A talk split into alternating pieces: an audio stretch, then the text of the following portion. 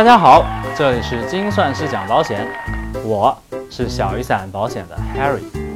人到中年，很多事都深感力不从心。且不说球场上对手速度越来越快，职场上领导越来越年轻，低头看看这腰围，也是越来越失控。说起这腰围，可是健康的重要指标之一，每粗一寸。二型糖尿病的风险就又翻了几番。这二型糖尿病又是什么鬼呢？好吧，这要从胰岛素说起。咱中国人常说“中庸之道，过犹不及”。人体内的好东西也不能过量，比如血糖，虽然是人体能量的来源，过多却会伤身。于是，为了抑制血糖过高。咱们的身体就创造出一种物质来调节它，这就是胰岛素。而这种调节在两种情况下会失效：第一是身体不能制造胰岛素了，被称为一型糖尿病；二虽然胰岛素分泌正常，但是胰岛素不起作用或作用很弱，这就是二型糖尿病了。此外，还有一种特殊情况，如果怀孕前正常。有了小宝宝，血糖却忽然升高，这被称为妊娠期糖尿病。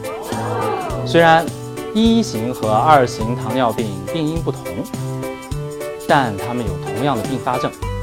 糖尿病的并发症包括糖尿病肾病、心血管疾病、失明、残疾等，其中中末期肾病和心梗、脑中风均排在重大疾病发生率的前列，而失明。截肢，自然也是非常可怕的。大哥，您看糖尿病的并发症这么凶险，来份保险呗。说到失明、心梗、脑中风，大家首先想到的当然是重疾险呀。其次，糖尿病作为一种慢性病，买份住院险也是必须的吧？怎么样，这个组合是不是杠杠的？然而，Harry 老师必须告诉你，这两种保险。除了妊娠糖尿病，其他糖尿病的朋友买不了。但是，一扇门关闭的时候，另外一扇门也会开启。让我们分情况来看一看，糖尿病患者应该注意哪些保险呢？小雨伞保险做简单透明的保险，更多精彩内容尽在小雨伞保险公众号。首先是妊娠糖尿病的朋友，刚刚已经说过。传统的重疾险是您您是可以购买的，但是要注意两个前提：第一是产后血糖已经恢复正常，这还不算，有些保险公司还会要求咱再等待两年，好吧，咱等就等吧，别急。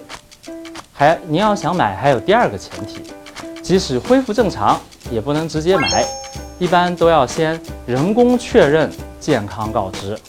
所以，首先要考虑有人工核保的产品。线下产品一般都有人工核保功能。插播一条硬广告：小雨伞的网销重疾险也提供该服务。然后再讲一型和二型糖尿病，这里会给您四项建议，咱们逐项来说。首先，与上一期高血压视频的观点一样，Harry 老师认为社保仍旧是慢性病患者最基本的保障。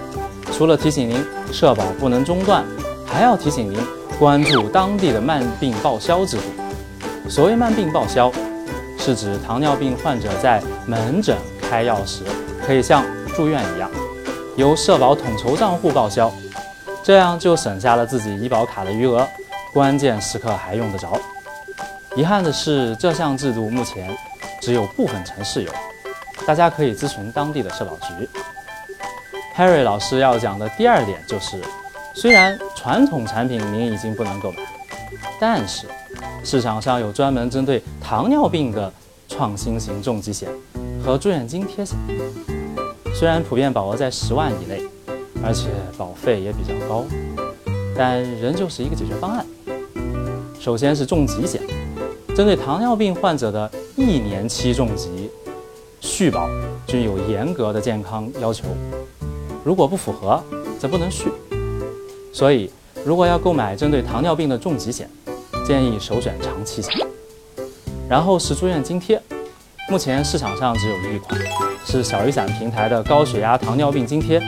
这款产品没有健康告知，续保非常宽松。Harry 老师要讲的第三点就是特定人群的防癌险。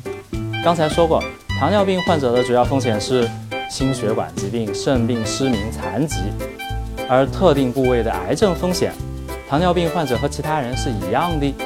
所以，只有两类防癌险是不限制糖尿病患者的：一是老人防癌险，二是女性特定防癌险。这两类产品中，大部分都不限制糖尿病，各位病友可以根据需求选购。Harry 老师今天要讲的最后一点，也是我认为最重要的一点。听完节目，大家会发现，无论防癌险也好，创新产品也好，目前对糖尿病患者的保险产品是不尽人意的。然而，我们还有一件重要的事情可以做，无论是一型还是二型糖尿病。